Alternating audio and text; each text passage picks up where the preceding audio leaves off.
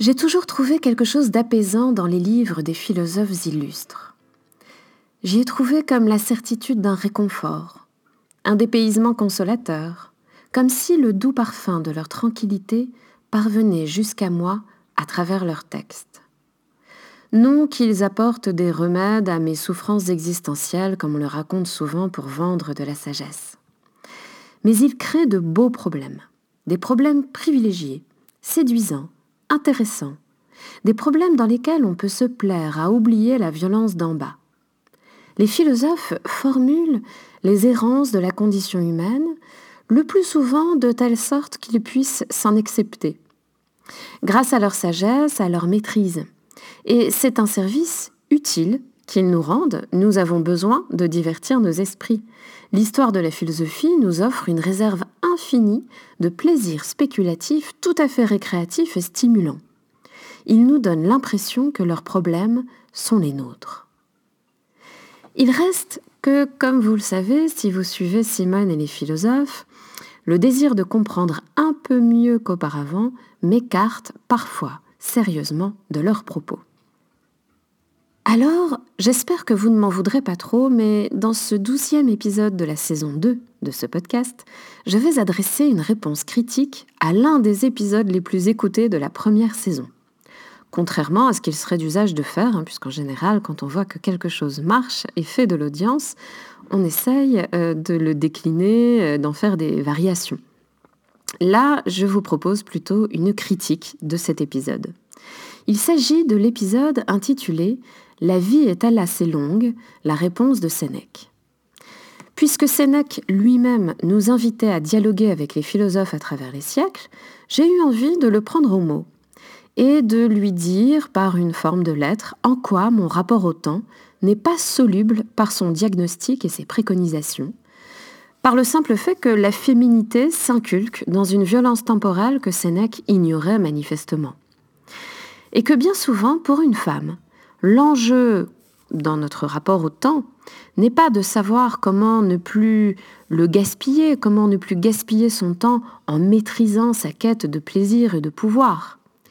Mais l'enjeu est bien plutôt de comprendre comment survivre dans une société où devenir femme, c'est consacrer son temps à satisfaire des attentes et des désirs qu'on nous a demandé d'avoir.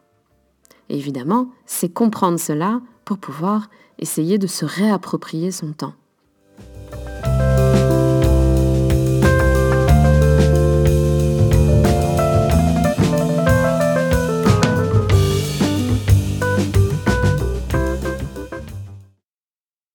Alors d'abord, en quelques mots, un, résumé euh, du sujet de l'épisode de podcast que je critique dans ce nouvel épisode-ci. Euh, Sénèque, dans un texte qui euh, est intitulé De la brièveté de la vie, Sénèque s'adressait à son beau-frère Paulinus, qui était un haut fonctionnaire romain, et il lui adressait des recommandations pour être heureux. En deux, trois mots, il lui racontait que nous ne manquons pas de temps, contrairement à ce qu'on raconte souvent, que la vie n'est donc pas trop courte, mais que nous gaspillons notre temps d'existence pour plusieurs raisons. D'abord parce que nous remplissons nos journées avec de multiples futilités.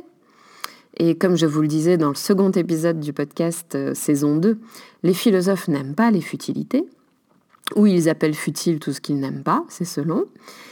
Ensuite, nous perdons notre temps par inconscience, c'est-à-dire que nous vivons comme si nous étions immortels, en reportant toujours le bonheur à demain.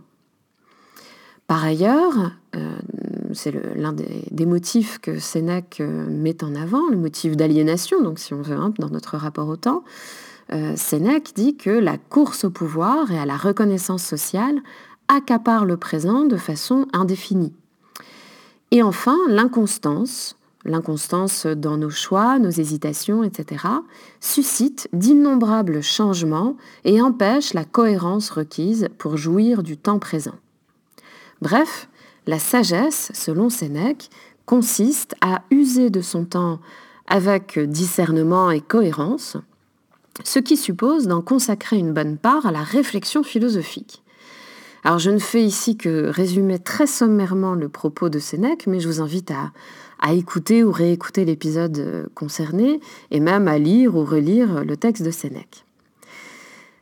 Ce qui euh, d'ailleurs permettrait euh, de, compléter ce que je vais vous proposer comme interprétation critique dans cet épisode-ci. Alors ce qu'il y a de séduisant dans cette approche, c'est que nous pouvons nous y reconnaître, même si nous ne sommes pas Paulinus. Parce que cette approche nous offre une manière de comprendre notre propre mal-être à sa surface, mais d'une façon qui le rende surmontable. Il suffit de discerner avec sagesse nos désirs, nos priorités et nos habitudes pour jouir sereinement du présent et donc mieux user de notre temps, ce qui veut dire ne plus avoir les douleurs, les difficultés, les manques que nous éprouvons dans notre rapport au temps habituel. Alors, sous une forme bien moins élégante, ce message est omniprésent dans la littérature de développement personnel, qui aime d'ailleurs euh, faire appel à une version très simplifiée du stoïcisme. Lorsque nous avons le sentiment d'être débordés, c'est que nous aurions mal géré nos priorités, donc que nous avons mal usé du temps dont nous disposions. Et c'est souvent une objection qu'on adresse notamment aux femmes qui sont souvent surmenées par leurs multiples rôles et tâches.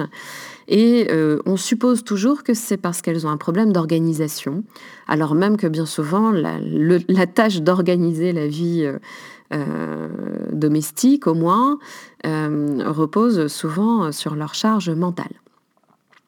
Alors quelle que soit l'imprécision de ce discours, euh, qui euh, fait appel à la mauvaise gestion des priorités, il nous offre quelque chose de rassurant parce qu'il nous insuffle le plaisir de penser que nous pouvons maîtriser notre rapport au temps par une discipline adéquate, que donc la chose est en notre pouvoir et qu'il suffit euh, pour bien vivre notre rapport au temps, de euh, mieux euh, discerner parmi nos désirs et nos actions à entreprendre celles, celles qui seront les plus à même de nous donner le bonheur que nous recherchons.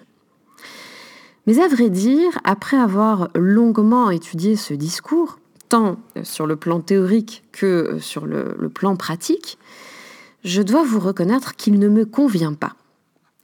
Et euh, si je pouvais écrire à Sénèque, eh bien, je lui dirais à peu près ceci, et donc je, vous propose la lettre que j'adresserai à Sénèque si c'était possible.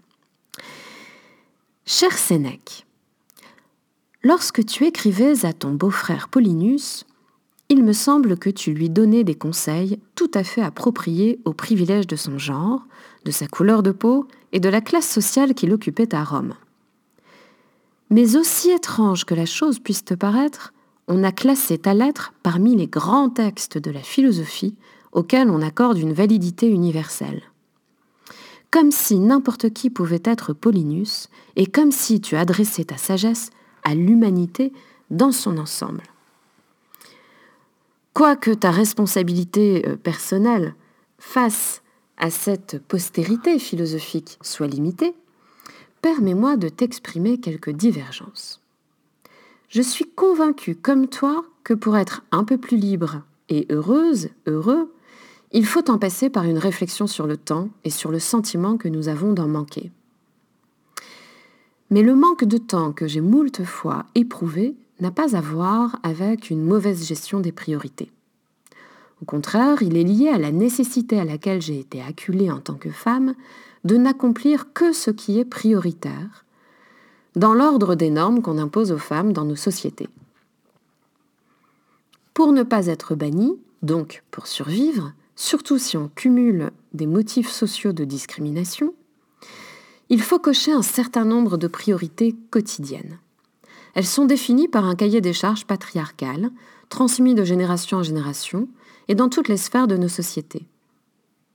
La journée peut ainsi se trouver remplie par une série d'actions minimales qui permettent seulement de ne pas être réprouvées, ce qui euh, me, donne à penser que ce sont des priorités.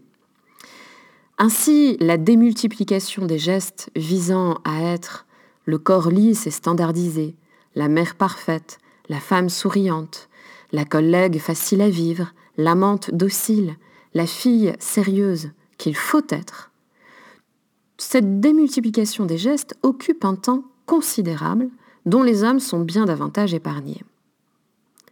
Tout ce que tu qualifies de futile est imposé comme une condition minimale pour qu'une femme soit, à des degrés divers, acceptable en société. Et ces degrés divers seront d'autant plus euh, rigides et exigeants en fonction, euh, comme je le disais à, l'instant, euh, du, du, cumul de motifs de discrimination. Tu me diras sans doute que les femmes n'y consacrent du temps que parce qu'elles sont en quête de reconnaissance sociale et qu'elles doivent donc contenir leur désir de reconnaissance. Mais c'est à mon avis passer à côté d'une réalité empirique observable dès l'enfance. À moins de jouir de quelques privilèges matériels, les portes nécessaires à la survie économique restent fermées devant les femmes qui se refuseraient à accomplir un minimum les rôles attendus. Moi-même qui te relisais à différentes étapes de ma vie, j'avais envie de croire en tes préconisations et de les appliquer, mais ça ne marchait jamais. Pour tout ce que je voulais faire, il fallait que j'accomplisse des gestes supplémentaires qu'un homme dans la même situation n'avait pas à faire et qui me prenait, qui me volait un temps précieux. Il fallait donc constamment compresser le temps pour satisfaire la mosaïque de facettes attendues. Et c'est ainsi qu'au fur et à mesure de la vie, s'accumulent les rôles qu'une femme doit jouer sur le théâtre du monde patriarcal dans une espèce de polychronie incroyable. Pour rendre la chose cohérente et ignorer la souffrance dont elles se plaignent, on a dit que les femmes savaient de façon innée faire plusieurs choses en même temps, contrairement aux hommes. Je suis certaine que tu dois, comme moi, trouver cela tout à fait absurde. Alors il reste ton dernier argument. Si les hommes manquent de temps, c'est parce qu'ils poursuivent des plaisirs instables. Ils doivent bien plutôt s'adonner à la réflexion philosophique pour faire preuve de discernement. Là aussi, je comprends que cela puisse concerner ton beau-frère Paulinus. Mais, pour ma part, je peine à m'y reconnaître. J'ai fait tôt le choix de la philosophie et je n'en ai aucun mérite. C'est le seul privilège sans doute que j'ai eu et qui est très rapidement apparu comme une pathologie. Une forme d'incontinence de la pensée peu recommandable chez une femme. Il paraît que ça fait peur. Bref, peu m'importer, j'ai longtemps pensé que ma vie serait remplie de cette joie intellectuelle qu'Aristote avant toi et Descartes après toi loueront eux aussi. Mais non, parce que vois-tu, dans nos sociétés, une femme n'est pas censée réfléchir, et elle est donc constamment interrompue. Dans un fonctionnement normal, c'est elle qu'on dérange pour toutes sortes de questions et de sollicitations subalternes. Où qu'elle soit, on l'interrompra pour ce qui concerne la vie domestique, conjugale, familiale, les comptes rendus de réunions, les cadeaux collectifs, les événements organisés, tout ce qu'on appelle le soin, tout ce qui fait le charme de la vie sociale et dont on a exclu les hommes. Notre tradition a délégué aux femmes toute cette sphère tout en la dévalorisant. Même le temps d'une marche dans la rue, une femme s'expose à être interrompue ou harcelée. Même le temps d'énoncer une phrase jusqu'au bout sans être interrompue relève du défi, à moins qu'elle ne parle, bien sûr, de ses prérogatives domestiques et familiales. Tout cela parce qu'elle est une femme. Alors, je dois reconnaître, cher Sénèque, que puisque l'abnégation féminine ne permet pas la jouissance du présent dont tu parles, je me suis mise en quête d'une autre forme de sagesse. Une forme de sagesse féministe, bricolée, inachevée, qui ne peut se réclamer de la grande tradition philosophique. Cette sagesse tient compte de l'incohérence irréductible de la démarche émancipatrice. Parce que quoi qu'on fasse, il y a toujours un reste de conformisme qui est entretenu par la peur d'être rejeté, et qu'on gagne à continuer à avoir même lorsqu'on euh, cherche à se libérer. Simone de Beauvoir soulignait cette division de la femme libre à la fin du deuxième sexe. Elle se libère en se réappropriant le temps de son existence pour ses désirs les plus chers, mais elle se heurte toujours à son propre conformisme et aux résistances matérielles que lui impose la société. Plus concrètement, se réapproprier son temps d'existence quand on est une femme, c'est inévitablement désobéir, individuellement et collectivement. C'est regagner une temporalité où la violence du surmenage et des exigences rigides, patriarcales, laissent la place au projet, à l'amour, à la création et à l'association. Cette sagesse n'a rien de tranquille et c'est peut-être le deuil de cette tranquillité tant fantasmée qui me paraît parfois lourd à vivre.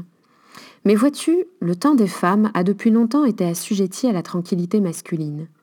Et je suis convaincue qu'au lieu d'une belle sagesse qui requiert l'exploitation des autres, se diffusera bientôt une sagesse plus libératrice et solidaire, qui ne fait pas reposer le temps libre des uns sur la dépossession invisible du temps des autres. C'était donc, dans une version raccourcie, la lettre que j'adresserais volontiers à Sénèque si je le pouvais. Si cet épisode vous a plu, n'hésitez pas à me le faire savoir par une étoile ou un message.